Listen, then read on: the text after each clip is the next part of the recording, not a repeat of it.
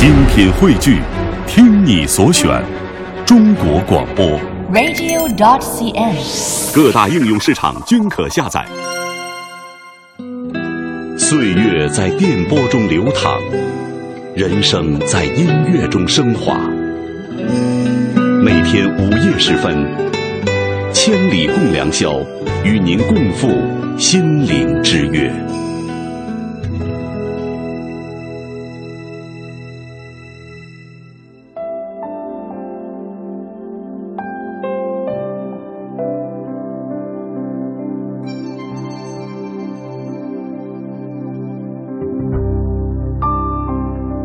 时间又过零点，来到周四的凌晨，晚上好，亲爱的朋友，这里是中国之声，由小昭为您带来的《千里共良宵》。你是一个爱听歌的人吗？我想很少会有人回答是否定的。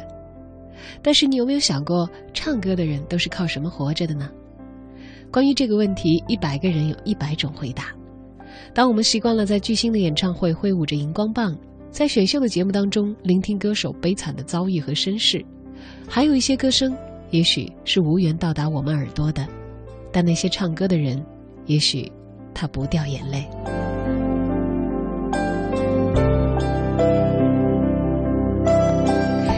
在今天上节目之前，在微博上发布今晚的节目预告时，有一些朋友在留言中向小昭回复说：“啊，我看过这一篇大兵的文章，不错。”今晚要给你讲的这个长长的故事，它的题目就叫《唱歌的人不许掉眼泪》，作者是大兵。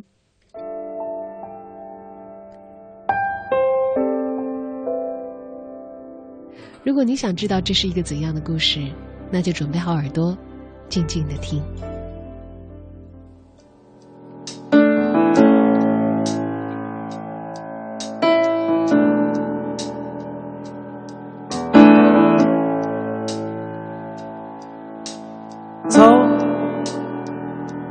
就一个人走，坚定的脚步，踏实泥土。哭是一种享受，这种感觉你不懂，孤独。却不是寂寞，只是对灵魂的保护。痛苦和愤怒，在黑夜之中停住。别把我从梦中叫醒。我不想面对着霓虹，我的梦里有片叶，我的梦里有天空。别问我为什么，答案就在你心中。明白的人会解开，解开的人会读懂。我永远思念的亲人。那一别就是永久。现在我变得坚强，现在我知道承受。我一直爱着的你，原谅我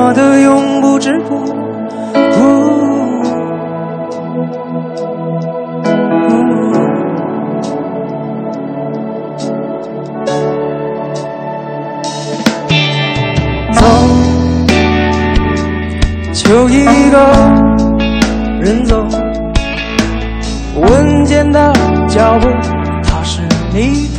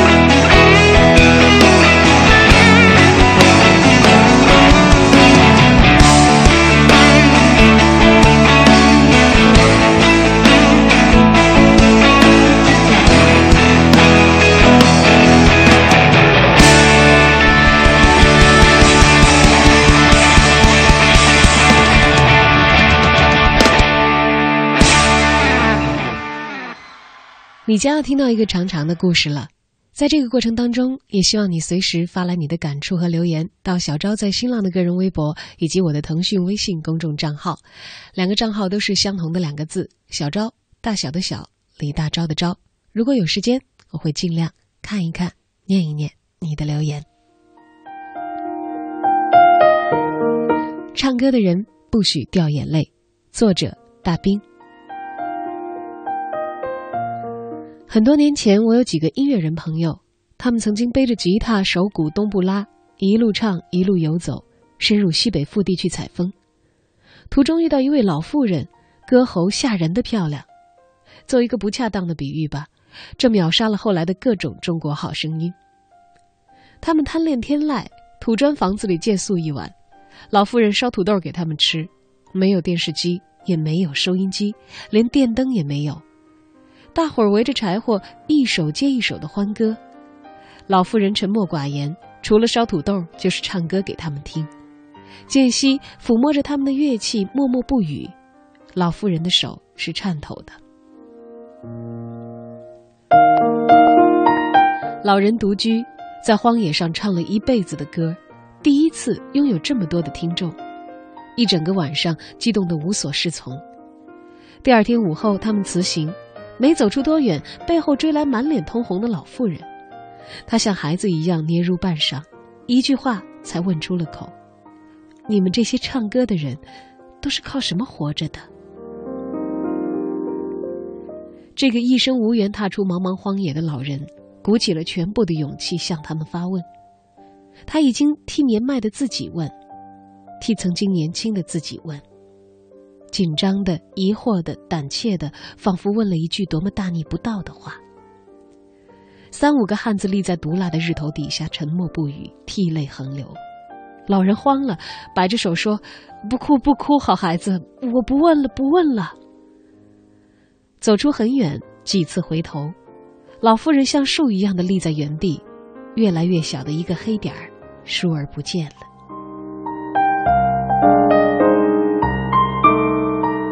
他们把这个故事讲给我听，我又把这个故事讲给了许多的歌手朋友听。我问他们同一个问题：如果当时在场的是你，你会如何去回答老人的那个问题？你们这些唱歌的人，都是靠什么活着的？一百个人有一百种回答。有一些人在工体开过歌唱，拥有百万歌迷；有一些登上过音乐节的主舞台，办过全国的巡回演出。有一些人在酒吧的夜场驻唱，有一些打拼在小小的乐队中，还有一些在地下通道里卖唱。我最后一次问这个问题的时候，得到的回答最特殊。临沧，滇西南的小城市，位于北回归线。这个地方属于亚热带气候，盛产茶叶、橡胶和甘蔗。最后一个回答我那个问题的兄弟。就出生在那里。他的父母文化程度不高，给他取名的时候也并没有引经据典，只是随口起了一个最为常见的名字阿明。短暂的童年里，阿明是个不怎么被父母疼爱的小孩没办法，世道艰辛，家境困难到对阿明无力抚养。一岁的时候，他刚刚断奶，就被寄养到了外婆家。外公外婆对阿明疼爱有加。在某种意义上，几乎代替了爸爸妈妈。阿明在外婆的家里长到七岁，才回到自家的村寨上小学。刚刚念了一个学期的书，家破了。父亲嗜赌成性，输光了微薄的家产；母亲以死相要挟，父亲死不悔改，家就这么散了。阿明只上了半年的小学就辍学，他甚至没有来得及。背熟拼音字母表，就被母亲再次送回了外婆的家。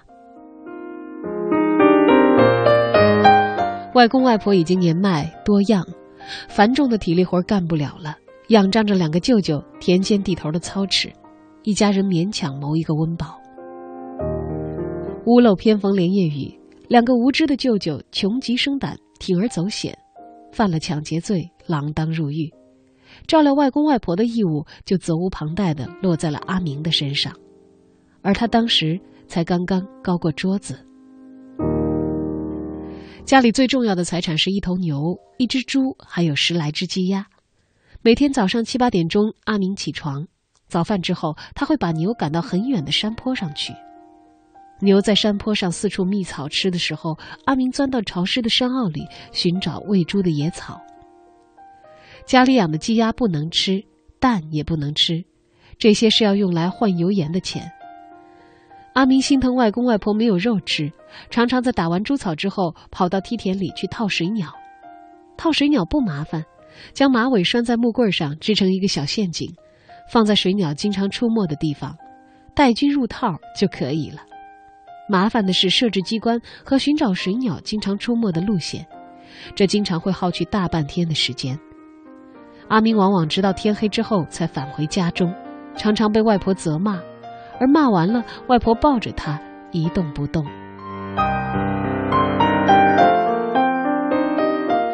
水鸟的肉少，褪毛开膛之后，能吃的不过是两根翅膀、两只鸟腿，筷子夹来夹去，从外公外婆的碗里夹到阿明的碗里，又被夹回去。昏黄的灯光下，三口人推来让去，不怎么说话。家境多年里都没有得到改善，阿明也再也没有回到学校。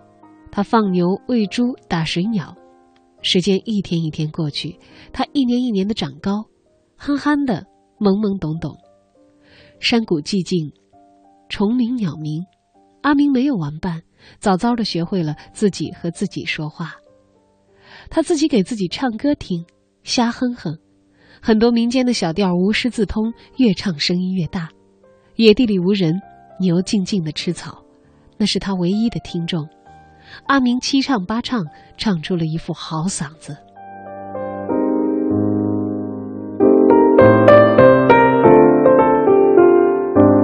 十五岁的时候，阿明基本有了一米七的身高。他和外公外婆去帮寨子里一户农家插秧，傍晚收工的时候，第一次拿到了五块钱的工钱。旁人发给他的是成年人的工钱，不再把他当成一个孩子了。他高兴之余，猛然意识到，终于长大了。意识到这一点的还有赌鬼父亲，他来探望阿明，嘴里喊着儿子，眼里看到的是一个结结实实的劳动力。在一番软磨硬泡之后，阿明从外公外婆家被拽回了父亲的家。他身量虽高，但心智却小。进门之后，看着凋敝的四壁、破败不堪的家具，心中一片迷茫，不知道是该悲还是该喜。趴在地上写作业的弟弟抬起头来，陌生的兄弟两人盯着对方，沉默无语。弟弟走过来，把手伸进他衣服口袋里掏东西吃。阿明傻站着，任凭他掏。傍晚时分，一个灰头土脸的青年走进家门，他是刚刚从工地下班回来的哥哥。哥哥不用正眼看他，喊了一声他的名字，就再也没有什么话。阿明使劲的回忆，他吓了一跳，哥哥的名字为什么他怎么都想不起来了？一家人坐在一起吃饭。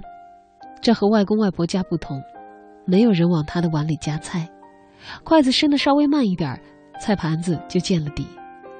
阿明想到自己离开之后，外公外婆再也没有水鸟肉吃，心里狠狠地被揉搓了一下。席间，父亲一直和哥哥探讨着阿明的工作问题，他们毫不避讳，也不在乎阿明是否有选择的权利。他们的理念朴素的很：你是这家的人，你既然已经长大了。挣钱养家就是天经地义。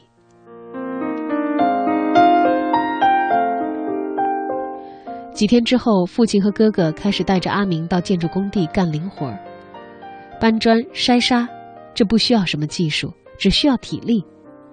阿明年纪小，还没有学会如何偷工省力，他肯下力气，工资从一天五块涨到了十五块，一干就是半年，手上一层老茧。二零零零年元旦的夜里，建筑工地赶工，加班加点。阿明站在脚手架，迎来了新千年。哥哥和一群工友走过来，把嘴上叼着的烟摘下来递给他，说：“过节了，新世纪了呢。”阿明只上过半年小学，并不明白什么叫做新世纪。远处有礼花，有炸开的鞭炮在一明一暗。建筑工地上噪音大。远处的声音听不见，阿明忽然兴奋了起来。他说：“过节了，我给你们唱个歌吧。”工友奇怪的看着他，没有人搭腔。哥哥笑了一下，越过他走开了。阿明看着他们的背影，张嘴唱了一句。水泥车轰隆隆的响，迅速把他的声音吞没。他抬手吞下一口烟，然后呛得扶不住手推车。阿明十五岁。那是他第一次抽烟。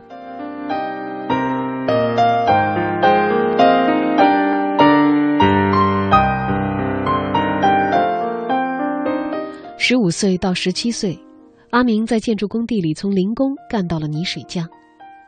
有一天，父亲说远处有一个工程，给的工价很高，每天可以拿二十五到三十块钱的工钱。父亲说：“阿明，你去吧，好好干。”他帮阿明打包了行李。把他托付给了工友，送他坐上了汽车。车开了整整两天之后，停在了一个酷热无比的地方，那是缅甸。阿明他们所在的工地位于缅甸东北部的一个地区，此地闻名于世，人们叫它金三角。这片地区被缅甸最大的反政府武装佤邦所控制，毗邻的还有禅邦和果敢。阿明第一次出远门，去的不是繁华的都市，而是比家乡还要贫穷、还要落后的地方。刚到缅甸的时候，工头就告诫他，佤邦的法律和中国的不一样，千万不能偷盗。这个地方约定俗成的规矩是，小偷要么被囚禁一辈子，要么就地击毙。阿明一直以为这是危言耸听，直到后来一个工友因为欠了小卖部两条烟钱没有能够偿还，被当地武装分子荷枪实弹的抓走，活不见人，死不见尸。工头说，这次的工程是给佤邦政府修建一座军校，配套的建筑包括了宿舍、球场、食堂、教室、浴室、枪械库以及地牢。军校的修建地址远在离小镇十多公里的深山，在小镇子里停留了三天之后。阿明挤在拖拉机上去了那个人迹罕至的地方。时逢春季，路途当中不时会看到一些莫名鲜艳的花朵，红色、紫色、白色，成片成片的镶嵌在深山当中。阿明忍不住伸手去摸，同车的人说：“漂亮吧？这是罂粟花。”一阵风吹过。花香瞬间弥漫了整个山谷，阿明缩回手，屏住呼吸，心里像打鼓一样的砰砰跳。他在家乡见过很多吸食毒品的人，没一个有好下场。同车的人都笑他，他们都以为这个年轻人已经二十多岁了，没有人知道，他还未满十八岁。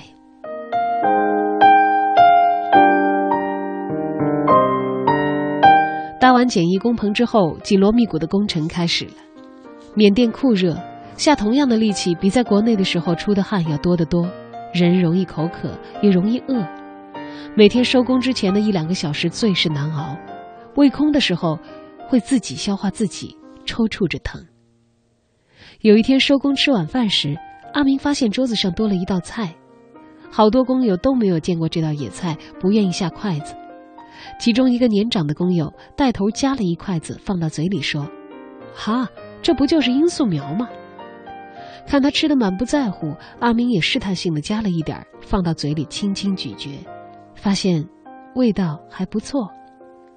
年长的工友说：“吃吧，没事儿。”他比划着说：“等长到这么高的时候就不能吃了，那会儿就有毒了，会上瘾的。”阿明咀嚼着罂粟苗。心里不解，明明幼苗的时候是没有毒的，为什么长大之后，却会那么害人呢？现在我。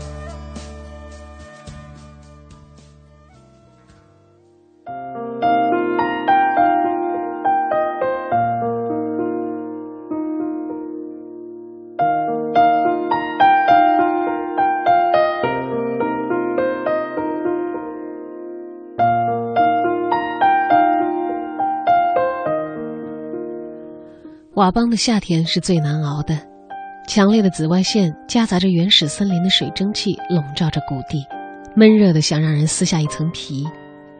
汗水浸透的衣服磨得人身上煞疼，众人都脱光了衣服干活到晚上冲凉的时候，个个的后背刺痛难耐，这才发现背上的皮肤已经被大块的晒伤。这真是一件怪事，阳光明明是从树叶的间隙投射下来的。居然还这么毒！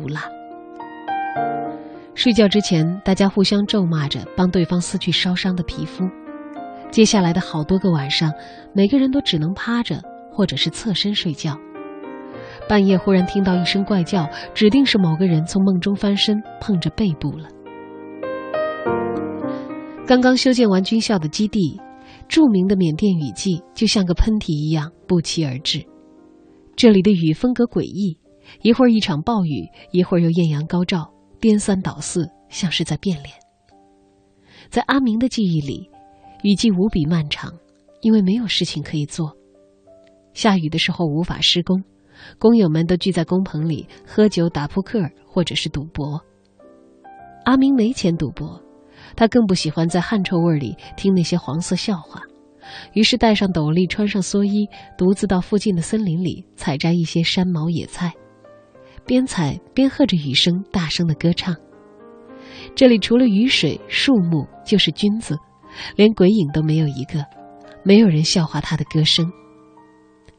雨季是野生菌生长的季节，佤邦的野生菌品种足有四五十种之多，但能够食用的不过十多种。幸好放牛时的旷野生活教会了阿明识别各种各样的野生菌，能食用的，可以入药的。含有剧毒的，他总是可以一眼辨别出来。雨季的缅甸，让阿明莫名其妙的找回了童年时牧牛放歌的生活。他乐此不疲，渐渐养成了习惯，只要一下雨就立刻迫不及待的出门。他经常可以采到足够整个工地的人吃上一顿的野生菌，运气好的时候还能采到鸡枞。鸡枞是野生菌当中味道最鲜美的，贵得很，一斤鸡枞的价格等于三斤猪肉。鸡枞的生长也是所有菌类当中最具传奇色彩的，这一点阿明从小就有体会。七八月份。每个雷雨交加的夜晚，都会让年幼时的阿明兴奋异常。次日天明，外公总会带着他上山找鸡枞。祖祖辈辈的传说里，鸡枞是依附雷电而生的精灵，只有在雷雨过后，鸡枞才会从土里钻出来。这真是一种浪漫的说法，像天赐神兽的一样。但事实或许没有这么唯美和浪漫。确切地说，鸡枞是由白蚁种植出来的。在每一片鸡枞下面的土层里，都会有一个蚁巢。有经验的挖菌人在挖鸡枞的时候，都会很小心的，尽量不去伤到蚁巢，因为在下一场雷雨来临时，相同的地点上，鸡枞还会准时的长出来。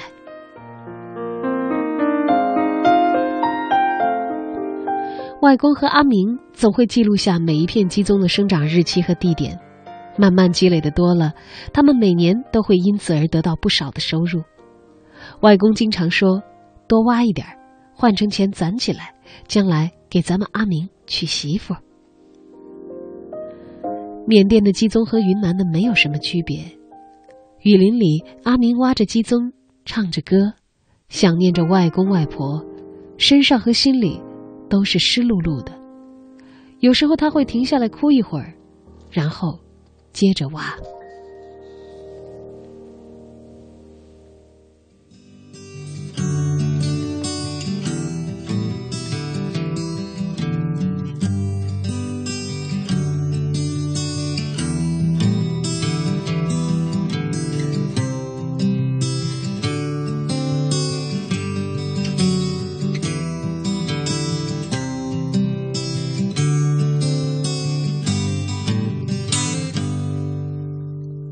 在很久很久以前，你拥有我，我拥有你。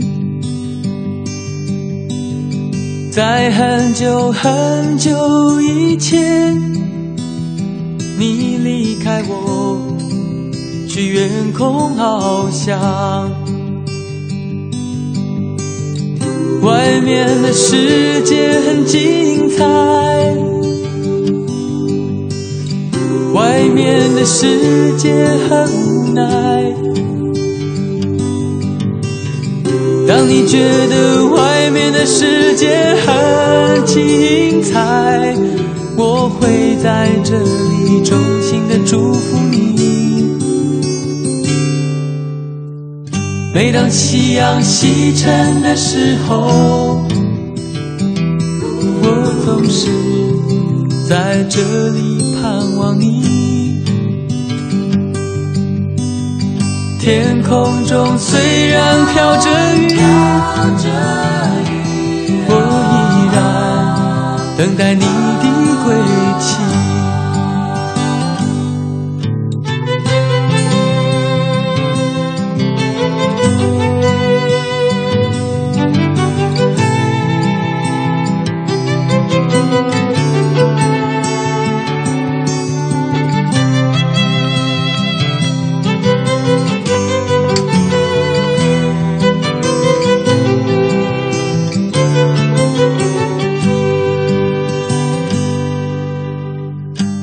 很久很久以前，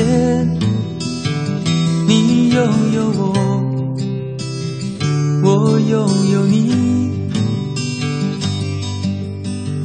在很久很久以前，你离开我，去远空翱翔。外面的世界很精彩，外面的世界很无奈。当你觉得外面的世界很无奈，我还在这里耐心的等着你。每当夕阳西沉的时候，我总是在这里盼望你。天空中虽然飘着雨，我依然等待你的归期。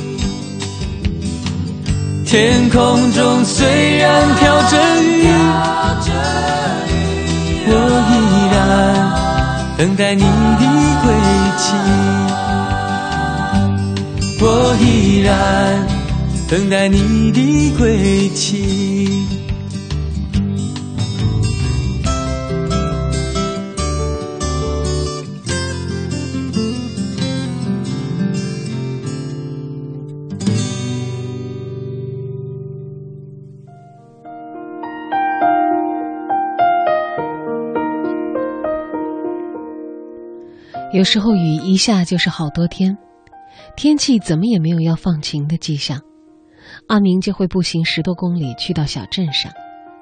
沿途的罂粟花有的还在盛开，有的已经结果，有的被风吹得东倒西歪。很长的一段时间里，阿明搞不懂它们到底有多长的花期。在连续大雨的浸透下，简易的公路早就泥泞不堪了，时而山体滑坡，时而泥石流。除了坦克，没有其他的交通工具能在这里行驶。帆布鞋已经糊上了厚厚的黄泥，每迈出一步都无比的吃力。阿明把鞋脱了，提在手上，光着脚走到小镇上。镇上大概有两千多户人家，有佤族、傣族、缅甸人和一些到这里谋生的华人。佤族和傣族，阿明并不陌生，因为在中国也有。缅甸人就比较陌生了，他们的肤色比佤族还要黑，说的语言阿明完全搞不懂。好玩的是，这明明是外国，可当地人却大多都会使用云南的方言来交流。汉语是官话，手机也能够收到中国移动的信号，能拨打，也可以接得通。镇上有一所小学，汉语老师是从云南聘请过来的，据说小学文化在这儿就可以当老师了。而且颇受尊重，阿明遗憾的琢磨：可惜啊，我只念了半年的小学。小镇上还有几家诊所，也都是华人开的，没有什么医疗资质，主要医治一些伤风感冒之类的小毛病。但是他们避讳的技能是医治一种当地叫发柏的常见病。热带雨林瘴气重，发病迅猛，分分钟要人的命。阿明陪陪着工友来医治过一次，亲历过一遭人在鬼门关打转的情景。镇上还有三四家录像室，这是阿明徒步十公里的动力。录像室主要播放港台的枪战片和古装武侠连续剧，可以容纳二三十个观众，门票两块，只要买了门票待在里面不出来，就可以从下午一直看到凌晨。阿明光顾录像室，主要是为了听每部影片的插曲、片头曲和片尾曲。偶尔片子中间有大段的歌词配乐，他总是竖起耳朵，睁大眼睛，聚精会神的听，一字一句的用心记录下歌词。偶尔不耐烦的老板把片头片尾快进掉，阿明总会跑过去央求。老板奇怪的打量着这个黑瘦的年轻人，搞不懂怎么会有人爱看演职员字幕表。阿明陶醉在零星的音符片段里。世界上怎么会有那么多神奇的人？而这些好听的曲调，他们是怎么搞出来的？他怎么唱什么歌都那么好听？他们一定都是上过学的吧？他们的父母家人一定都会在他们唱歌的时候带着微笑听。当年的录像大多已经开始有字幕，阿明一边看录像一边看字幕，莫名其妙的认识了很多字。拜许多港台片所赐，他居然认识了大量的繁体字。云南临沧的乡下孩子阿明的基础语文教育是在缅甸佤邦的录像室里进行的。阿明在佤邦待满一整年的时候，他获得了此生的第一次惊喜，老天爷送了他一份礼物。有一天中午，阿明干活的时候尿急，还没有来得及洗去手上的水泥沙灰。就跑到一旁的草丛里去撒尿，突然发现草丛里有一个醒目的东西，他定睛一看，原来是一个随身听录音机。四下举目一看，没有什么人影，低头仔细端详，污渍斑斑，貌似已经躺在这里很久。阿明把这个宝贝带回了工地，录音机里有一盘磁带，好神奇，连日的雨居然没有让这台小机器失灵。阿明把随身听弄出了声响，里面传出叽里咕噜的缅甸歌曲。阿明猜想，这大概是一个缅甸哥们儿在附近瞎逛的时候，把它遗失在了草丛里吧。可奇怪的是，这种荒郊野岭怎么会有人跑来闲逛呢？工地太过偏远，没有收音机信号，随身听的收音机功能基本作废，看来只能听磁带了。阿明剪开自己最好的衣服，缝了一个装随身听的口袋然后抱着这只从天而降的宝贝，徒步去到小镇，怀里抱着宝贝，脚下缩地为尺，不一会儿就到了。正逢小镇赶集，佤邦赶集的方式和老家一样，每隔五天，山民从四面八方汇集到这里进行交易，交易的物品繁杂，各种山毛野菜。各种价格低廉的生活用品、水果、蔬菜以及猎人捕获的猎物。以前每逢赶集，阿明都会去看看猎人捕获的各种野生动物：穿山甲、野鸡、蛇、猴子、鹦鹉，还有一些说不上名字的动物。但这一次，他在集市里寻找的是那个卖录音机磁带的湖南人。那个湖南人曾经撵过阿明，他的摊位上有一个大喇叭，震耳欲聋的各种流行歌曲。阿明曾经站在喇叭前一动不动地听了几个小时，湖南人吼他：“不买就走远一点，有点出息，别跑到我这里来白听。”阿明陪着笑：“让我再听一会儿，你又不会损失什么。”湖南人走出来，掐着腰看他，伸手推了他一个踉跄。阿明不怪他，离乡背井到这里的人，有几个是真心过得舒心又如意的呢？今时不同往日，阿明蹲在地摊前选了一堆的磁带，大陆校园民谣、台湾劲歌金曲、欧美原声大碟、香港宝丽金，他花光了身上所有的钱。活到十八岁，这算是阿明一生当中最为幸福的时刻了。他找不到人分享这份喜悦，抬头冲湖南人傻笑。湖南人愣愣地看了他一会儿，送了他一副国产的耳机。自从有了随身听。阿明的生活就不一样了，每天回到工棚的第一件事就是听歌，随身听藏在枕头下面，揭开一层雨布，再揭开一层塑料布，随身听躺在衣服裁剪而成的布包里，擦拭的锃亮。插上耳机，音乐流淌的瞬间，全身的血液砰的一声加速，呼吸都会停顿上几秒太舒服了。工棚几乎变成了宫殿。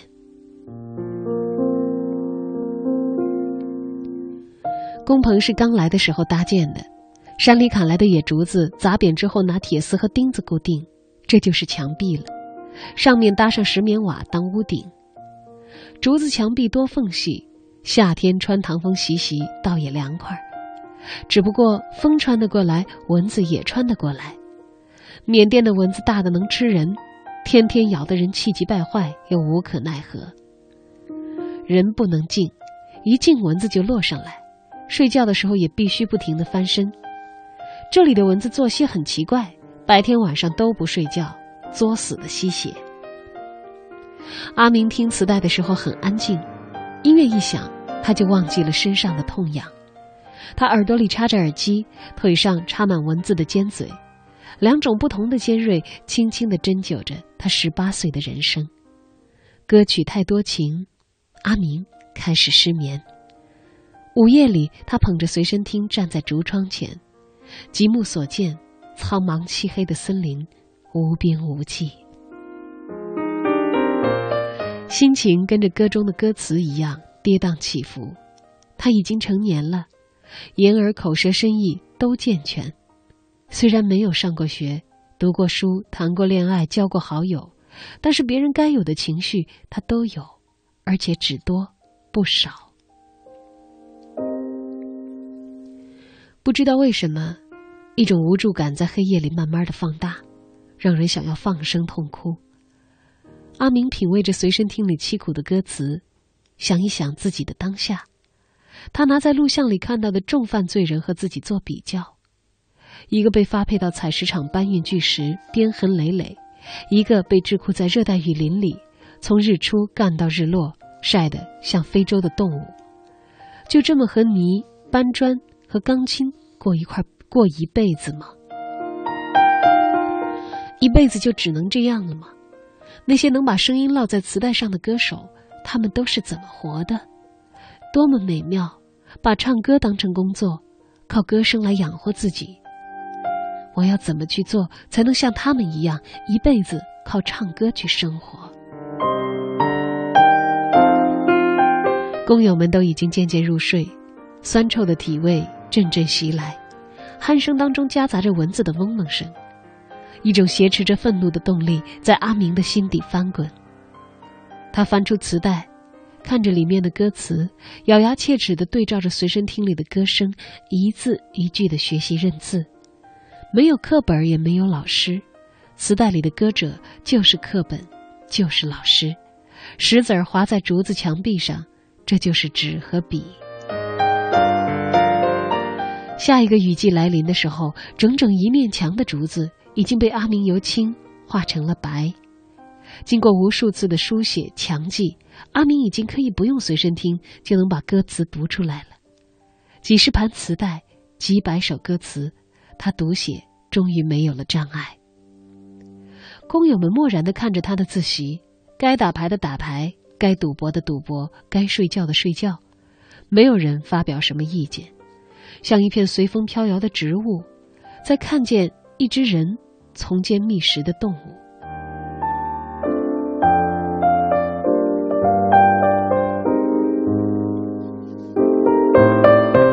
工程快要接近尾声的时候，阿明被安排去修建地牢。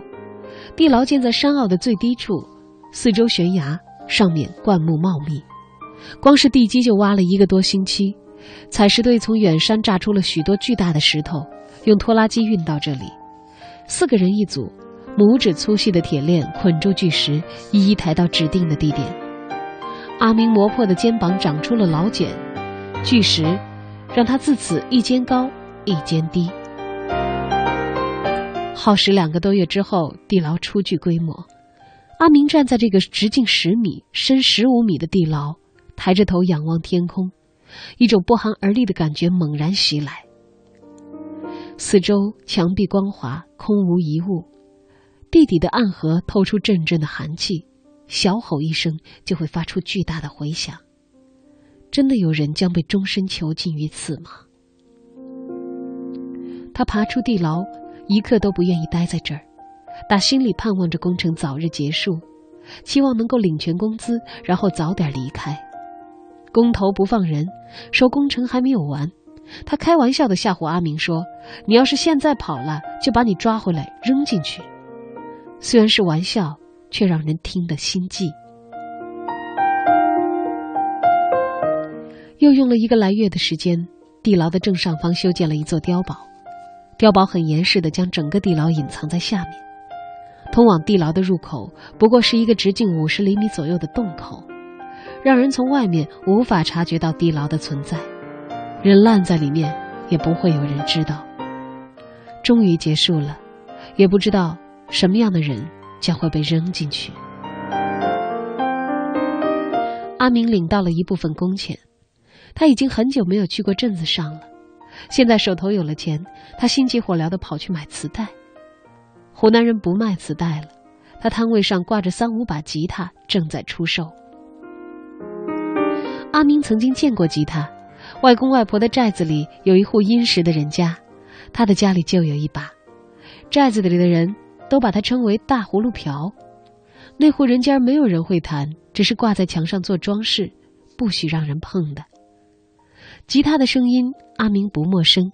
几十盘磁带的熏陶，已经让他深深的爱上了吉他的音色。阿明当机立断，买下了人生中的第一件乐器。国产的广东红棉吉他，一百七十块，那是他一整个星期的工钱。除了那个捡来的随身听，从小到大，这是他给自己置办的最值钱的一样家当。湖南人收钱的时候，莫名其妙的问了他一句：“贵不贵？”他不觉得贵，怎么会贵呢？一百七十块钱，买来了希望。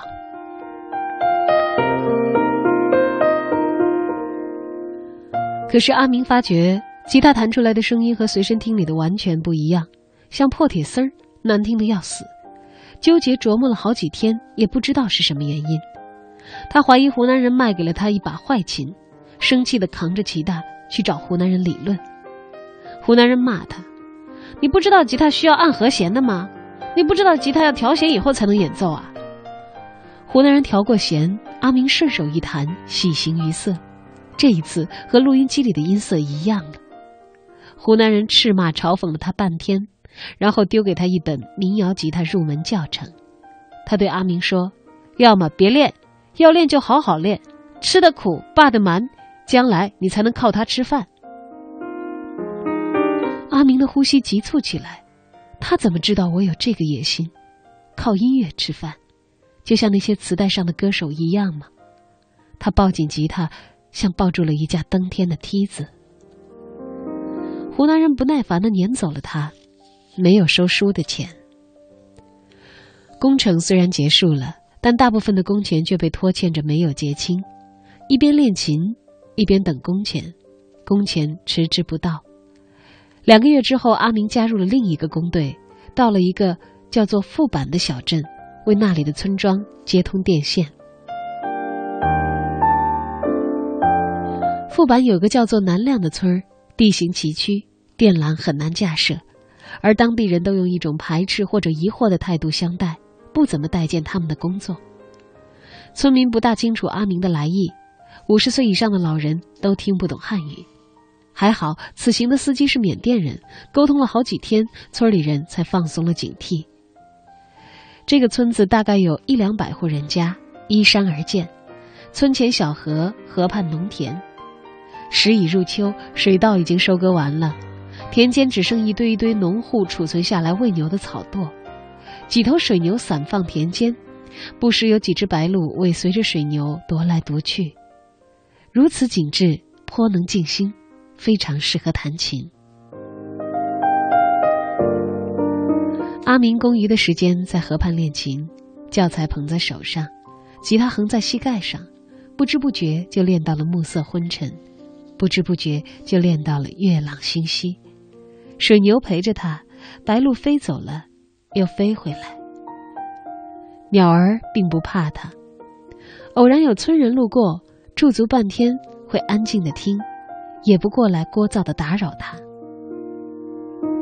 基本的吉他和弦，他差不多都掌握了，陪着叮咚的吉他声，他轻轻的唱歌，水牛扫着尾巴，静静的听。水雾升起来，露水凝起来，打湿了他的衣裳。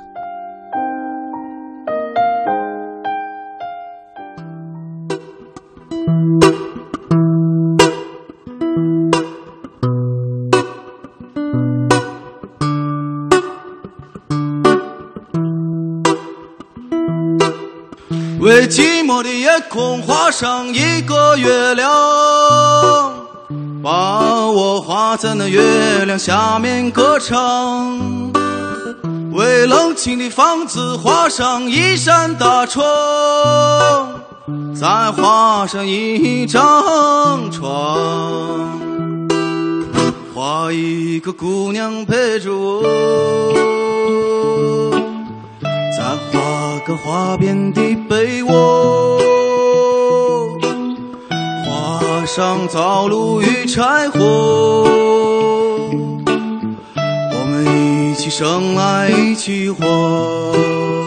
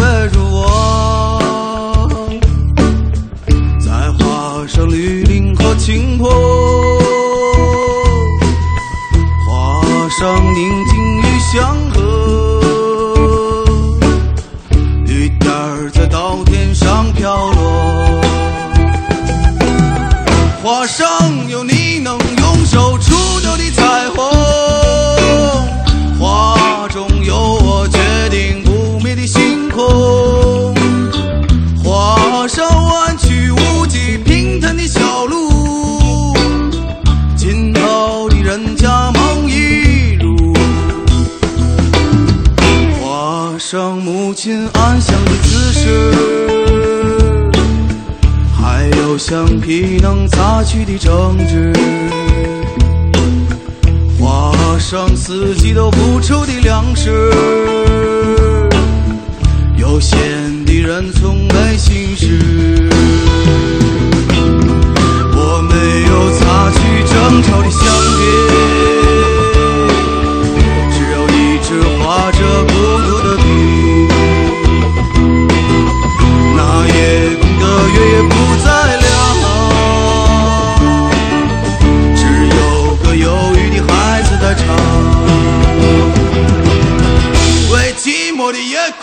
上一个月亮。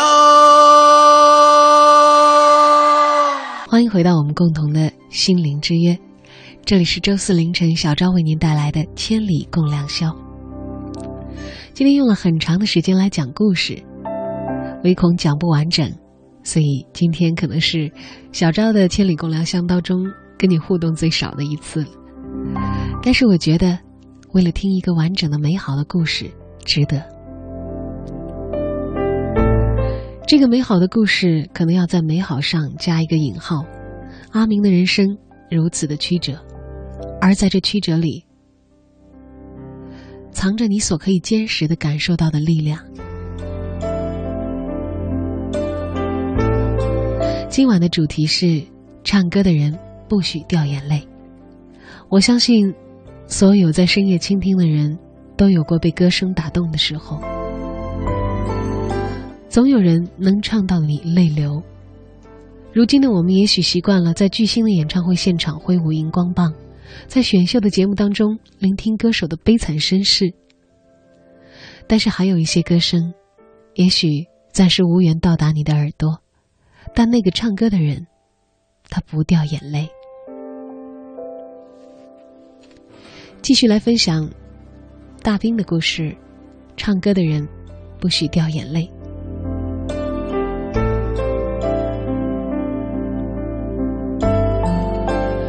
准确讲，应该是大兵所写就的故事。故事的主角叫阿明。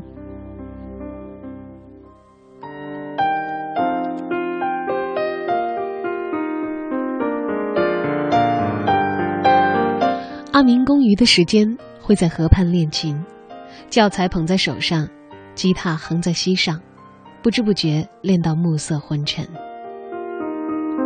这个村子大概有两三百年的历史了，全村都是傣族。村子中央有一座佛寺，阿明住的地方就在佛寺的边上。这是一间傣族的传统竹楼，一楼堆放着僧人用的柴火，二楼原本是僧人摆放杂物的地方，现在暂时腾出来给工人们暂住。阿明睡觉少，经常半夜爬起来，坐在竹楼边练琴。整个村子都是睡着的，只有佛寺里点着几点烛火，僧人的木鱼有规律的响着，仿佛是节拍器。日间劳作，夜里练琴，差不多三个月的时间里，村子里每户人家都通上了电。村民早就抛去了成见，对待工人非常的客气。阿明的心里对这个村子生出了一些亲近，这种感觉和在雨林里的工地完全不同，跟修建地牢的时候可谓天差地别。工程结束了。临别时，村里的头人严嘎领着一大群村民送来了自酿的水酒。从翻译口中得知，头人很感激工人，问工队里有没有未婚的小伙儿，他们愿意把村里的姑娘嫁给他们。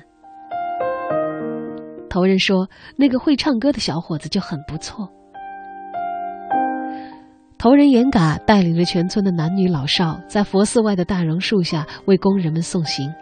他对阿明说：“你不肯留下没关系，给我们留下一首歌吧。”这是阿明的第一次演出，演出，几百个人双手合十，笑着看着他，他紧张极了，半首歌还没有弹完就拨断了两根弦，他尴尬的立在当场，红着脸承诺将来练好了吉他一定再来给大家伙唱歌。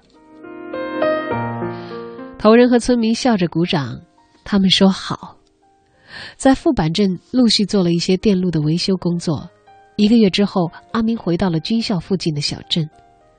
军校的工钱依旧没有结到，弟弟因为没有考上初中，也来到了这里。阿明和弟弟陆续在这个小镇上干了一些零活，维持生计。就这样拖满了一年，军校的工钱终于结清了。那一年，金三角很不稳定，政府军和反政府武装频繁的发生武装冲突，局势很是严峻。当地武装开始从工人当中软硬兼施的吸纳兵员，已经习惯了佤邦生活的阿明并不想扛枪杀人，他背着吉他，揣着那个宝贝随身听，匆匆地翻越了国境线。十七岁到十九岁，他挣了一份苦力的钱，练了一手吉他，自学了数千个字，听烂了几百首歌，在金三角的缅甸佤邦待了整整三年。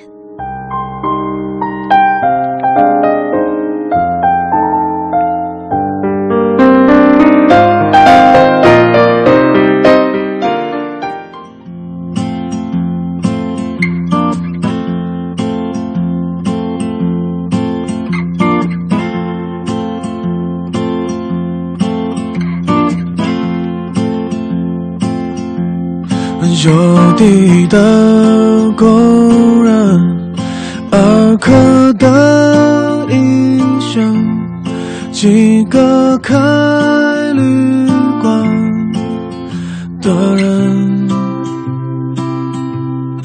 约定喝的茶，理发师的话，修鞋匠的匠。没想过伟大。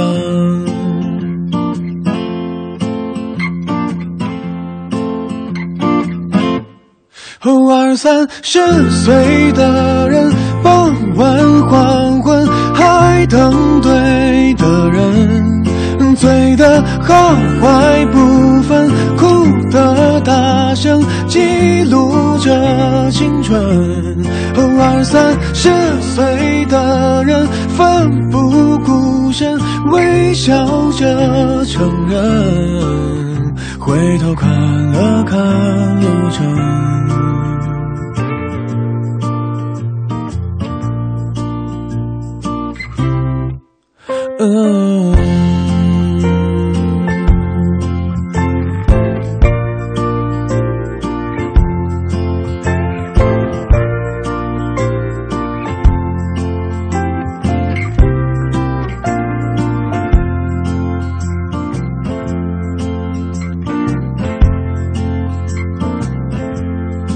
航海去了哪？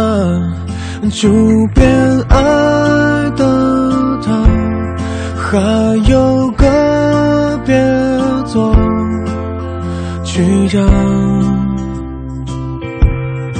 我们都很好，没觉得无聊。天气没想过会老。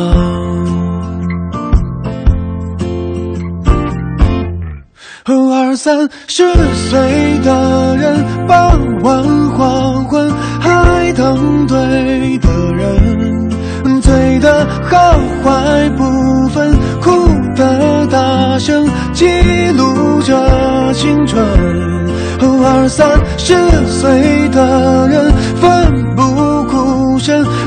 笑着承认，回头看了看路程。有些快要想不起来的人吧，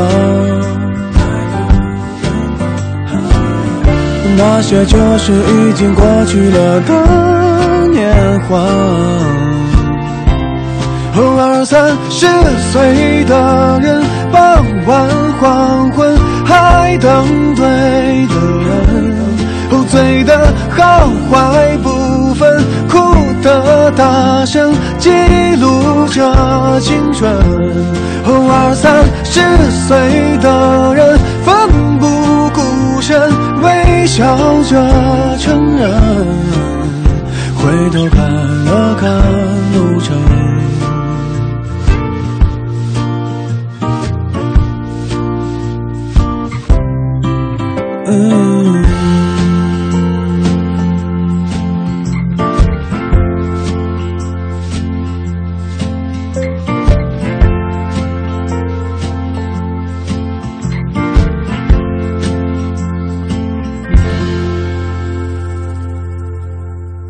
回国之后的阿明找了一个在服装店卖衣服的工作，无他，唯有在这里，他可以一天到晚的听音乐，而且可以想放什么歌就放什么歌。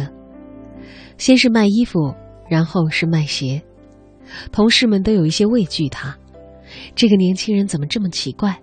除了卖东西，就是坐在板凳上发呆，都不和人聊天开玩笑的。他们并不知道。阿明沉默发呆的时候是在听歌，脑子刷刷的转着，每一句歌词，每一个小节都被拆开了、揉碎了，仔细的研磨。他在县城的一隅租了一间平房，下了班就回去练琴。县城实在太小，一家琴行都没有。红棉吉他每次弹断了琴弦，都要托人从临沧捎过来。他不再扫弦，开始仔细的练习分解。古典弹法细腻，并不容易弹断琴弦。他开始知道了一些流派，知道了一些市场流行音乐之外的小众音乐人，还有一些殿堂级的摇滚人。他明白了布鲁斯、雷鬼、蓝草以及民谣。他喜欢民谣，不燥又耐听，像是一种诉说。既然是诉说，那该说些什么呢？无病呻吟的风花雪月。还是言之有物的思辨观察，是感慨感叹，还是真实的生活？阿明开始尝试创作，自己作词作曲，自己写歌唱歌，没有观众，没有同修，没有批评，也没有表扬，没有衡量标准和参照系，他拿不准自己的歌曲到底会不会及格。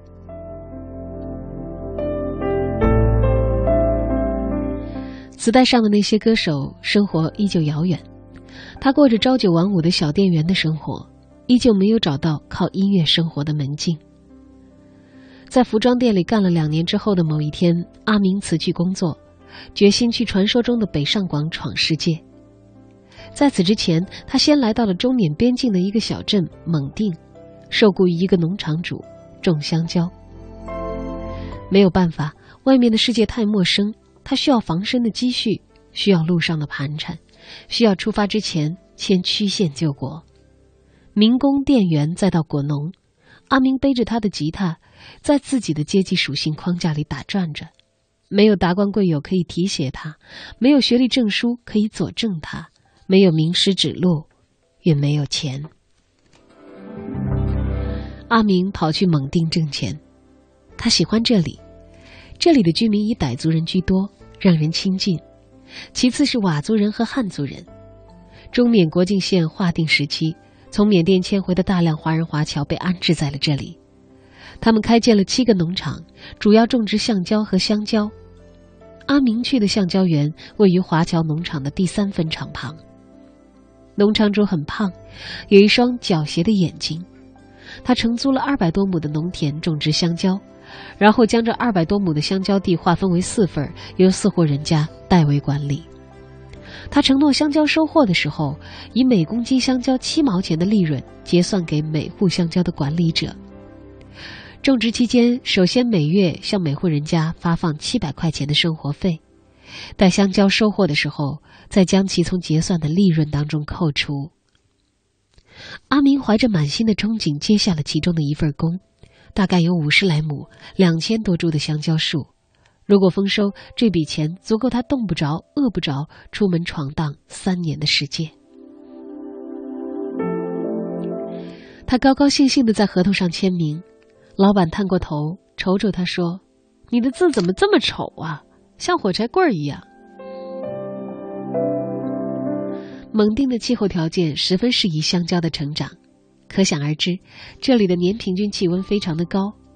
阿明刚到的时候，二百多亩的农田刚刚收获完水稻，拖拉机运来了上万株的香蕉树苗，四五十个工人花了一个多星期的时间，才把这些香蕉苗全部种在了地里。接下来，香蕉就完全交给阿明了，和当民工时一样，他还是居住在工棚。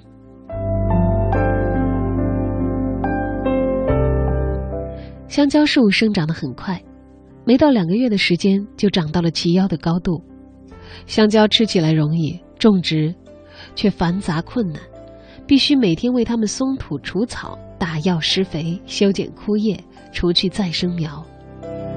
每一株香蕉树都需要精心的呵护，你稍微一偷懒、敷衍了事，它立刻死得干干脆脆。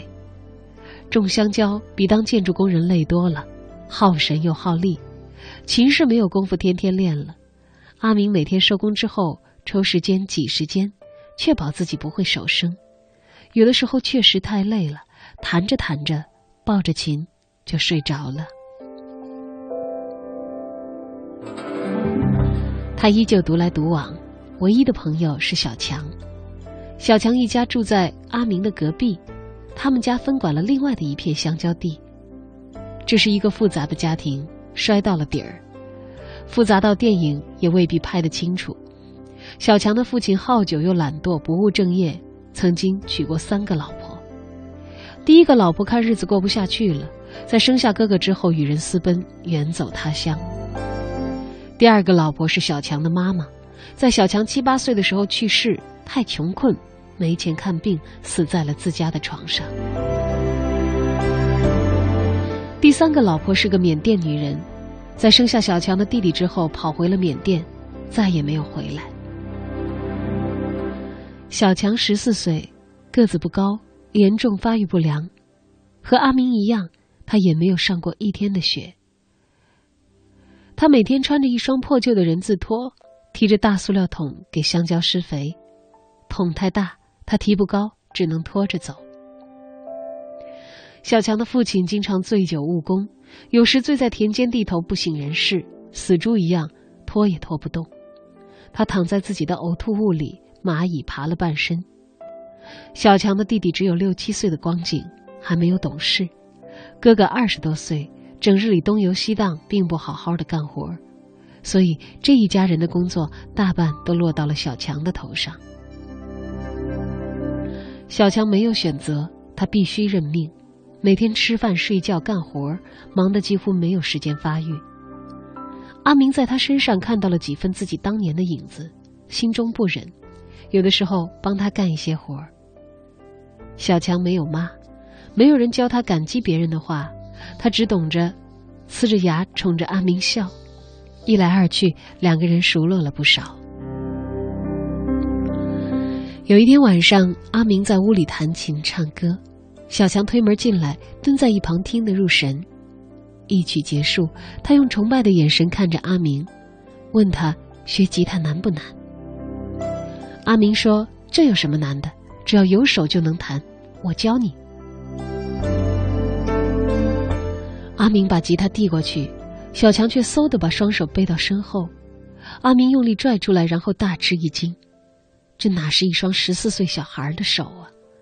密布的老茧厚得像是脚后跟，粗笨的手指满是皴裂的口子，脏得看不出颜色的创可贴一头翘起，还舍不得撕掉。指甲抠在肉里，上面半个月牙印都没有。小强不好意思地说。别把琴弄脏了，我先去洗个手。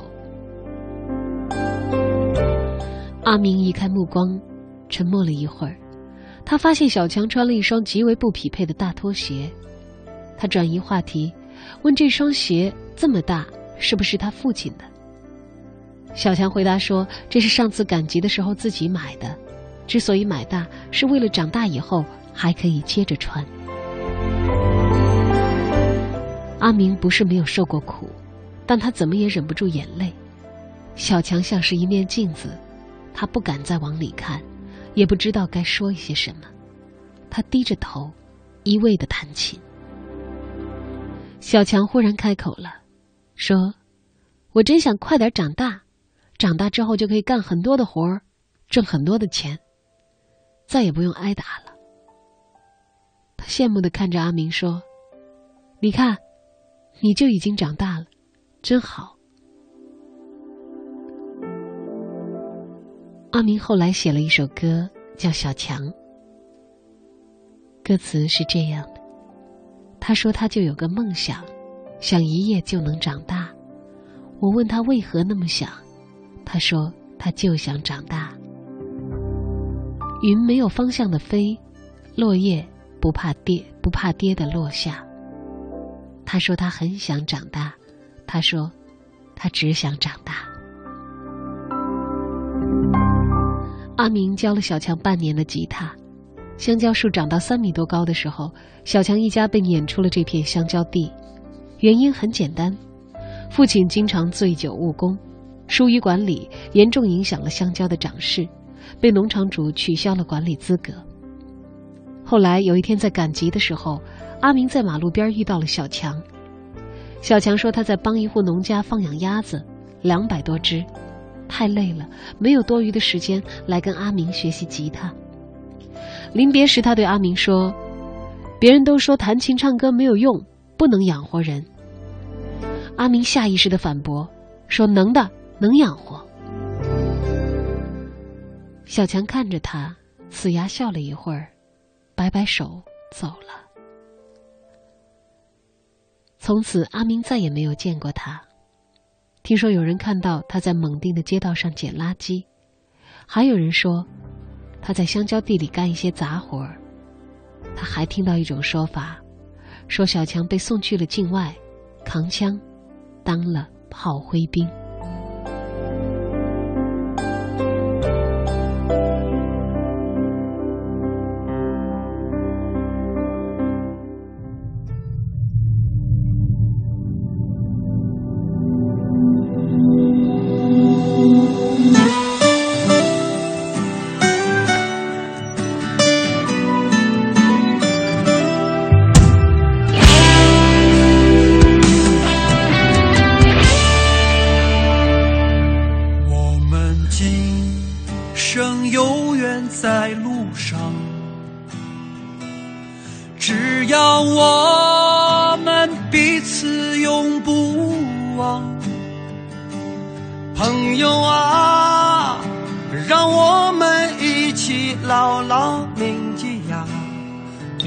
在乎那一些又何伤？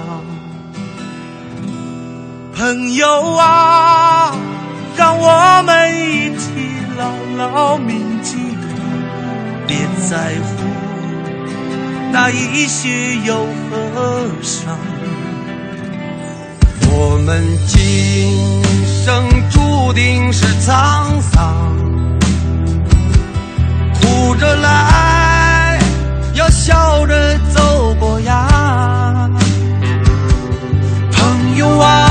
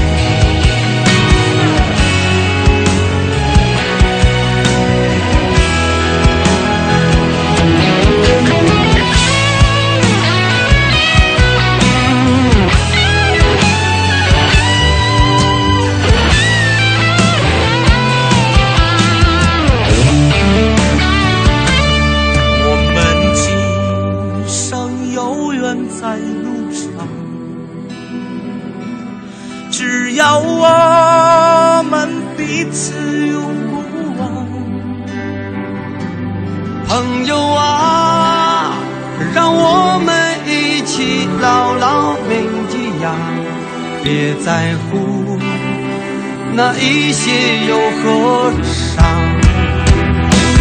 朋友啊，让我们一起牢牢铭记呀，别在乎那一些又何尝。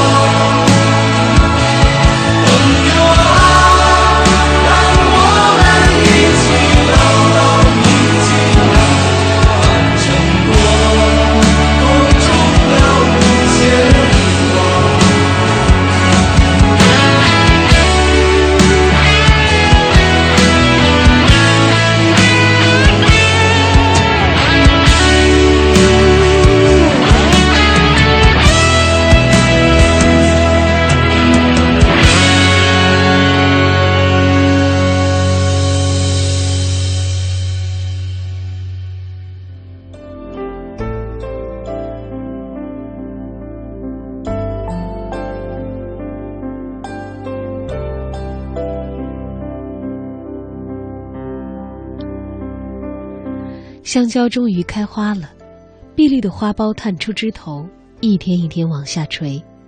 阿明的工作量也是一点一点加大，三天一打药，五天一施肥，还要为每天一株香蕉树安置三米多长、手臂粗细的撑杆，防止香蕉树因为果实过重而倾倒或是倾斜。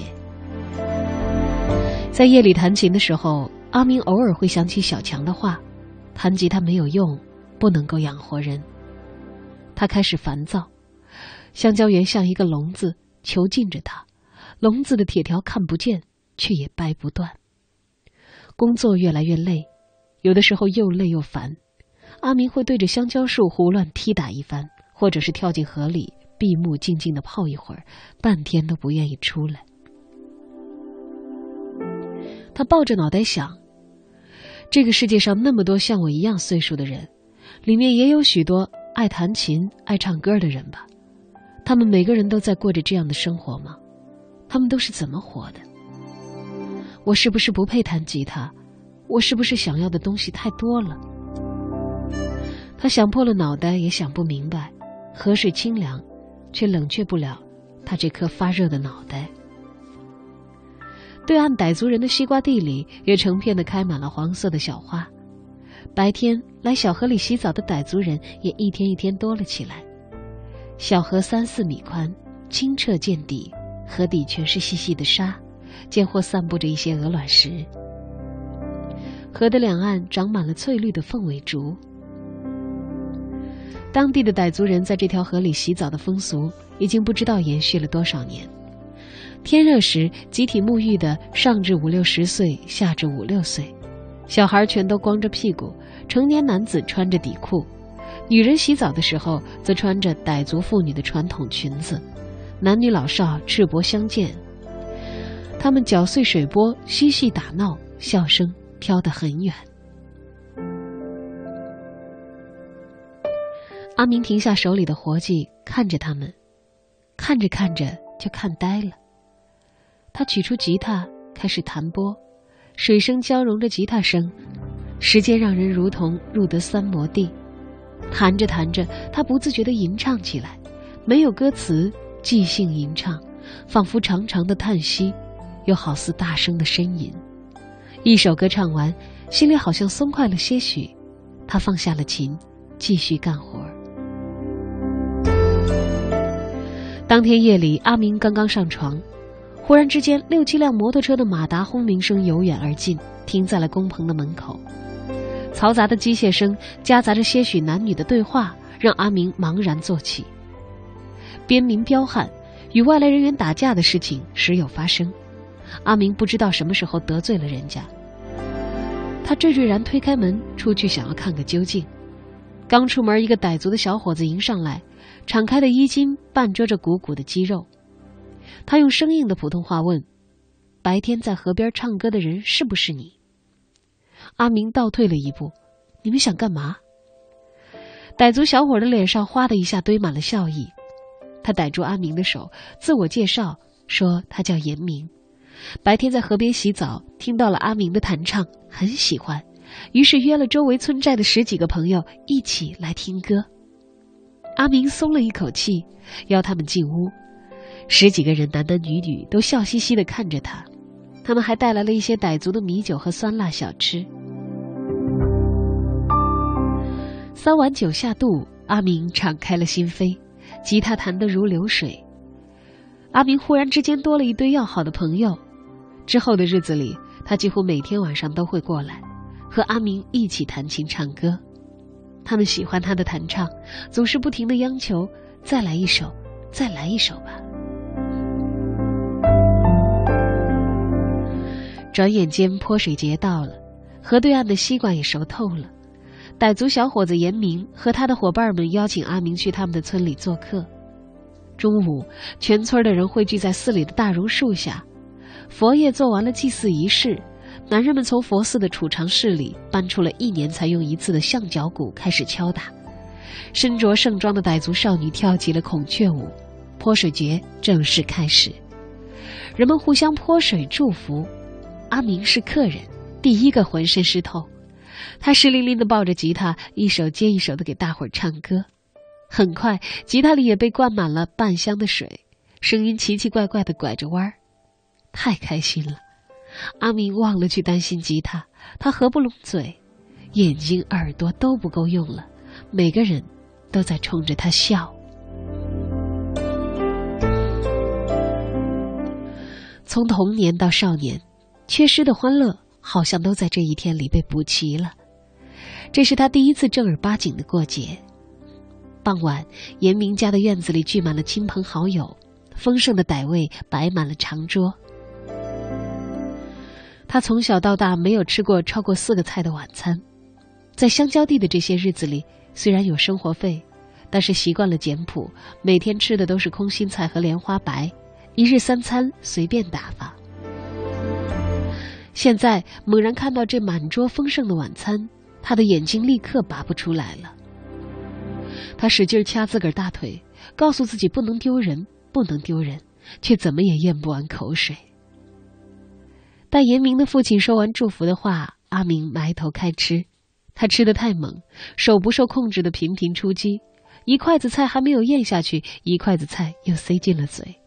他不好意思看别人，压低脑袋不停的装甜，仿佛想用这一桌美食去填满心里那些大大小小的空洞。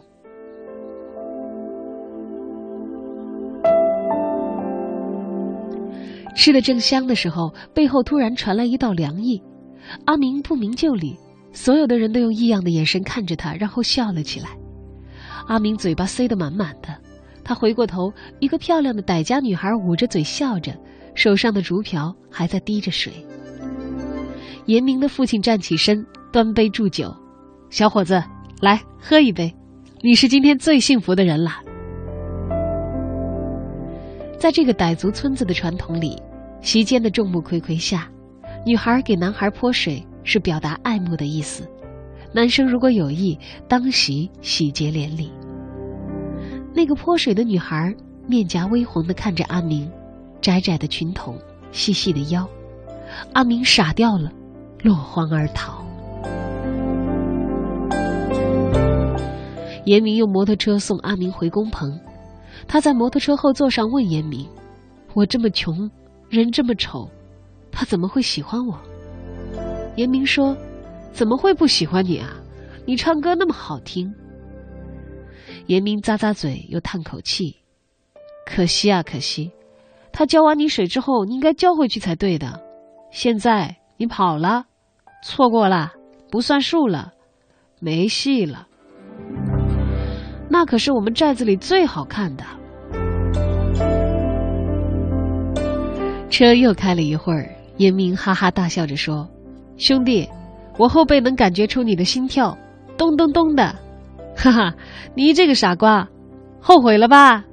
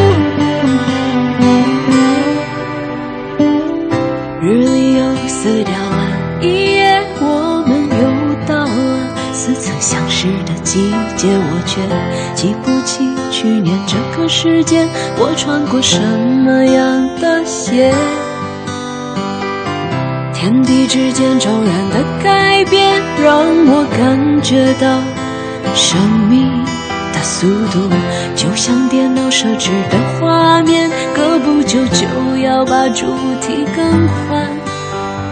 快，幸福还有多远？要不要找个人算算？或者。生命怎么能计算？你的生命里有几个春天？每个春天认识几张微笑的脸？谁的脸陪你没心没肺的寒碜？谁的脸伴你过长夜？你的生命里有几个秋天？每个秋天过后珍藏几片落叶？叶子上刻下的是欲望的泛滥，还是能够陪你过冷冷冬天的真正的温暖？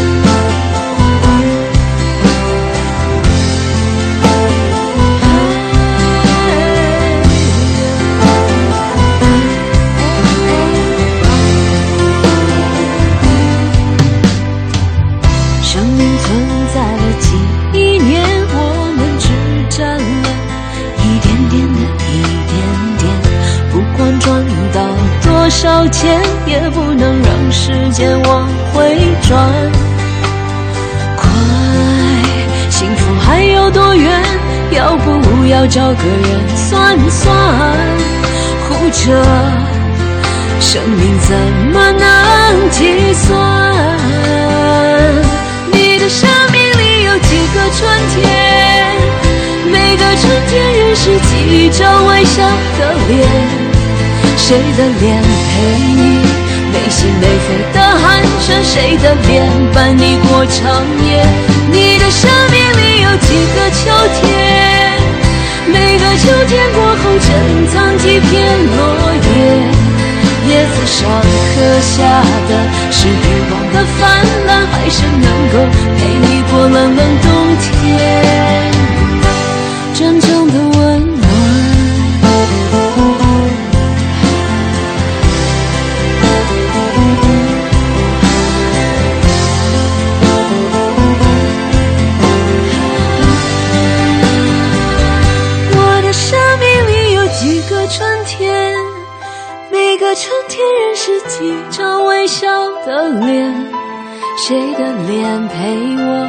没心没肺的寒暄？谁的脸伴我过长夜？我的生命里有几个秋天？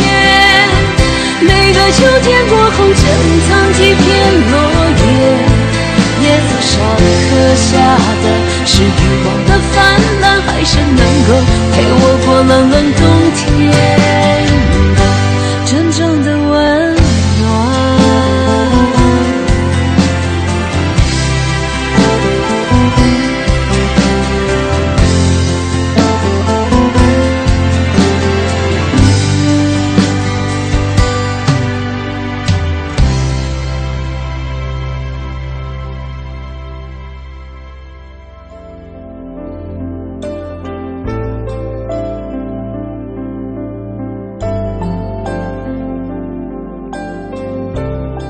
香蕉丰收了，整车整车的被拉走。经过一个多月的忙碌，采摘告一段落。一天晚上，农场主来到工棚，给阿明结算工钱。农场主赖皮，轻车熟路的浇下一盆凉水。他理直气壮的说出了一些以前从来没有提及的苛刻的条件，譬如生长期因为害虫死去的香蕉树要赔偿。挂果区被大风刮倒的香蕉树也要赔偿，所有人力所不可抗拒的损失都要由阿明来赔偿。七算八算，工钱比阿明预计当中少了几乎一半儿，而且还要等到下一季香蕉成熟的时候才能一起结算完。阿明不满，他想要离开，却又桎梏于之前所签订的合同，受制于农场主张嘴闭嘴就要打官司的威胁。他没得选，只能吞下委屈，继续当雇工，留在香蕉园。他长到二十多岁，一直在中国边陲的底层世界讨生活，没有人教他如何维权。他能做的只有祈祷来年不要再有这么多的天灾人祸，期待农场主能够发点善心，不再刁难。农场主象征性的留下了一些钱，拍拍屁股扬长而去，没有丝毫的良心不安。临走时，他指着屋角的吉他对阿明说：“你还挺有闲情逸致嘛。”阿明使劲的咬紧了后槽牙，听得见咯吱咯吱的声响。香蕉在生长的过程中会从根部长出很多再生苗，采摘完香蕉之后需要砍掉主株。只留下长势最好的那一株再生苗，这样就不用再从幼苗开始种植，省去了一些麻烦。阿明憋着火，在香蕉林里砍主株的时候，正逢缅甸政府军和果敢特区彭家声部开战。彭家声曾经是当年金三角地区有名的战神，但那时已近耄耋之年，久未用兵。没几天，他的部队被缅甸政府军打散，他的本人也不知所终。缅甸政府军搂草打兔子，顺势将兵力部署到了附近的佤邦地区，坦克开到了阿明当年修建军校的那个小镇。佤邦军队和缅甸政府军在小镇上对峙了好些日子，日子，听说后来经过好多次谈判，才停止了紧张的局势。阿明念起小镇上的诗集、录像室，暗自庆幸自己离开了那里。战争开始以后，难民仓皇逃到了中国边境，中国政府搭建了简易的帐篷，把他们安置在指定的区域。妇女绝望的眼神，小孩哭闹的声音，让人感到阵阵的心寒。阿明辗转得到一个消息，那个卖给他磁带和吉他的湖南人已经死于流弹。湖南人当年赠送给他的那本民谣吉他入门教程。他一直留着，扉页已经翻烂了，用透明胶勉强固定着。那个耳机他也还保留，捡来的宝贝随身听早就用坏了，耳机没有地方插。他听说那个湖南人也曾经是个弹唱歌手，在他的家乡曾经一度小有名气，中年之后不知道何故沦落缅甸佤邦，靠卖磁带、卖琴为生。客死异国的人尸骨难还乡，应该已经被草草掩埋在某一片罂粟田畔了吧？阿明买来元宝和香烛，在香蕉园里祭祀那位湖南人。香蕉盛在盘子里，红棉吉他摆在一边儿，那几句浓重的湖南腔他还记得呢。吉他不调弦能弹吗？要么别练，要练就好好练，吃的苦，霸的蛮。将来你才能靠它吃饭。阿明第二天离开了蒙定的香蕉园，临走的时候，他没有去讨要工钱，除了背上的那把红棉吉他，他身无长物。阿明没有回家乡，他一路向北流浪，边走边唱，一唱就是许多年。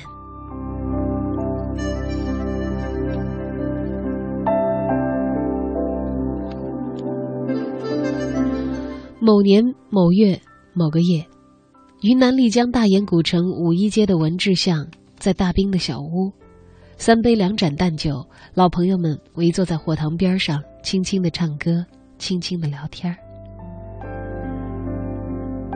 座上客有流浪歌手大军，旅行者乐队的张志，还有越狱者陆平，丽江鼓王大松。大松敲着手鼓，张志弹着冬不拉。吟唱新曲给大家伙儿听。张志唱的是后来被传唱一时的那首《流浪者》，他唱道：“我从来都不认识你，就像我从来都不认识我自己，所以我不停的走，所以我不停的找啊。太阳升起来又落下去，爱人来了他又走了，所以我不停的走，所以我不停的找啊。”小屋的门外站着两个人。静静的听，一曲终了，才推门进来。来者是大松的徒弟平罐儿，还有一位是一个黑油油的长发披肩的精瘦男子。我蛮喜欢平罐儿，他是个朴实的年轻人，他来自临沧的乡下，励志的很。来丽江之后，在手鼓店里当杂工，又跟随着大松学了一年打击乐，然后考取了南京艺术学院。瓦罐第二天就将赶赴南京入学了。临行前，他来看看我们。他介绍身边那个黝黑的长发男子，说：“这是阿明，我的老乡。小时候我们一起在建筑工地上干过活的。他也是一个歌手，今天刚刚流浪到丽江，我领他来拜拜码头。”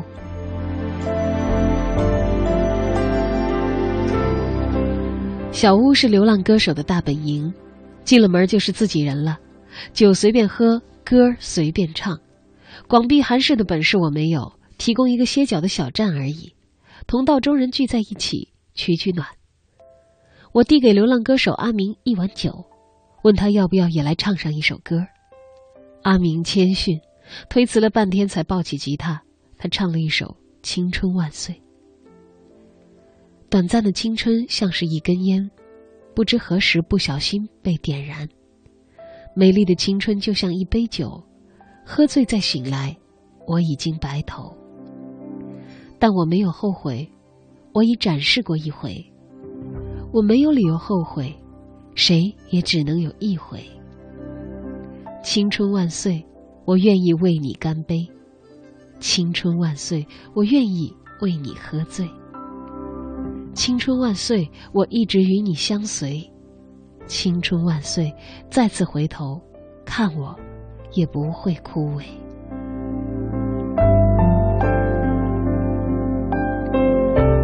阿明唱完歌，半晌没有人说话。我开口问他：“这是你的原创吗？”他腼腆的用云南话回答：“哈，野路子，我没有读过书，是瞎写的。”张志插话就两个字儿，好听。大军和大松交换着眼神，点着头。陆平递给阿明一支烟，拍了拍他的肩，说：“歌词我喜欢。”我用云南话说：“兄弟，以后不论何时过来，都有你一碗酒喝。”阿明客气的端起酒碗，环境了一圈，一饮而尽。都是活在六根弦上的人，拉近彼此之间的距离，一首歌就足够了。就这么着，我认识了阿明。阿明在丽江找了一份酒吧驻唱的工作。他的作品和唱法异于常人，经常会让客人助杯发愣，继而泪流满面。酒吧老板恭送他出门，说他唱的歌太沉重，不能够让客人开心，太影响店里酒水的销量。阿明不说什么，继续去其他的酒吧建工，兜兜转转，偌大的古城，八百多家酒吧，最后只有一家叫三十八号的酒吧让他去容身。三十八号酒吧离小屋不远，也是个奇葩的所在。现任老板阿泰也是奇人一个，自称是画画里面唱歌最好的，唱歌里头画画的最好的。喝醉了爱即兴作诗，不在自己的酒吧念，专门跑到我的小屋来念。起兴了还会脱了裤子念，大有未尽的竹林巅峰。阿泰识货，把阿明留在了三十八号酒吧，一待就是好些年。有的时候我路过北门坡，阿明的歌声流淌过耳朵，夹杂在其他酒吧劲爆的嗨曲声中，安静而又独特。阿明每天午夜一点下班，下班之后他会来大兵的小屋坐坐，我递给他酒，他就安静的喝；我递给他吉他，他就缓缓的唱歌。几年间，他每天都来。话并不多，一般坐上半个小时左右，然后礼貌的告辞，踩着月色离去。阿明花了十块钱买了一只小土狗，取名叫飞鸿。他吃什么，飞鸿就吃什么。飞鸿极通人性，长大之后天天跟在阿明身旁。半夜他推门进小屋之前，飞鸿会先进来，轻车熟路的跳到座位上，蜷着身子，蜷着尾巴。阿明的性格闷，朋友不多，他极爱飞鸿，把他当成兄弟和朋友。飞鸿和阿明一样闷，一副高冷范儿，但是非常护主。丽江的午夜酒疯子蛮多，阿明常走夜路，有好几次被人找茬生事，飞鸿冲上去张嘴就啃，骂阿明的他啃脚脖子，敢动手的他飞身照着喉咙下嘴，几次差点搞出人命来。狗如其名，整条街的狗也没有敢惹他的。风闻他身手的人们也都不敢惹他，他几乎成了阿明的护法，二十四小时的跟着他。一人一狗，一前一后，走在古城，渐渐的成了一道风景。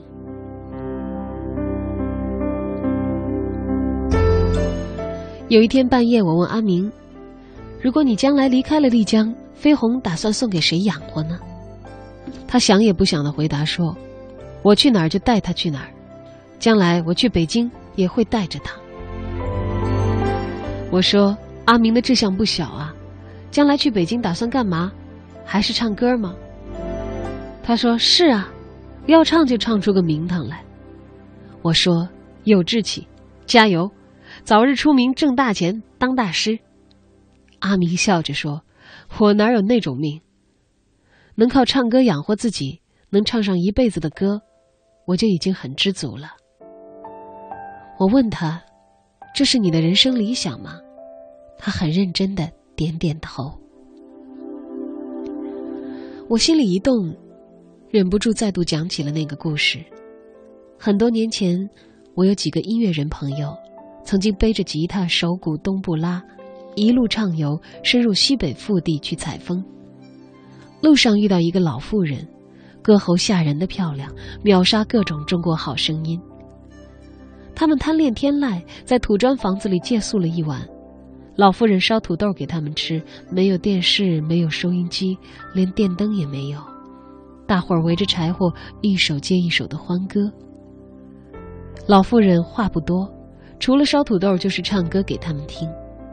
间隙抚摸着他们的乐器，默默不语，而手是颤抖的。老人独居在荒野上，唱了一辈子的歌，第一次拥有了这么多的听众。一整个晚上，他都激动得无所适从。天明，他们辞行，没有走出多远，追上来满脸通红的老妇人。她像孩子一样嗫嚅了半晌，问：“你们这些唱歌的人，都是靠什么活着的？”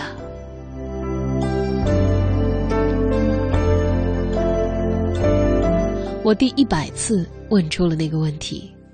我问阿明：“若当时当地换作是你，你会如何去回答老人的那个问题？”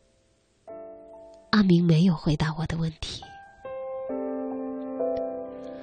大兵的小屋安安静静，满地的空酒瓶子，飞鸿在睡觉，肚皮一起一伏。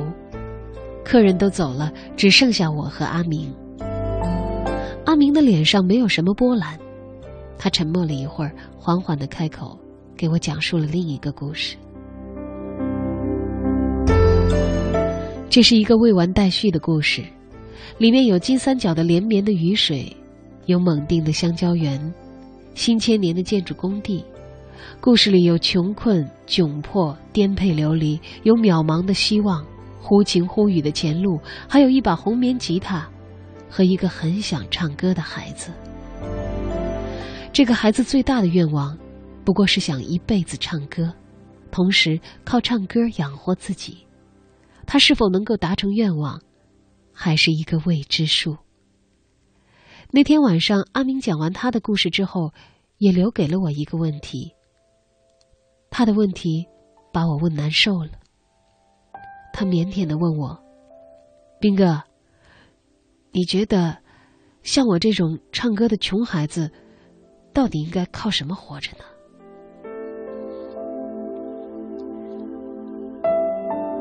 我又能说些什么呢？酒斟满，弦调好。阿明，天色尚早，再唱首歌吧。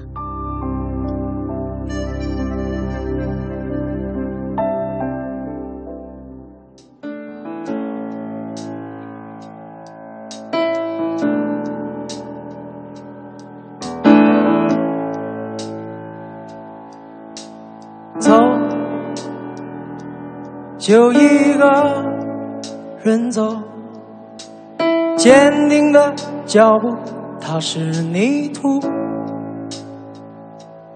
哭是一种享受，这种感觉你不懂。孤独却不是。寂寞只是对灵魂的保护，痛苦和愤怒在黑夜之中停住。别把我从梦中叫醒，我不想面对着霓虹。我的梦里有片叶，我的梦里有天空。别问我为什么，答案就在你心中。明白的人会解开，解开的人会读懂。我永远思念的亲人，那一别就是永久。现在我变得。坚强。现在我知道承受我一直爱着的你，原谅我的勇。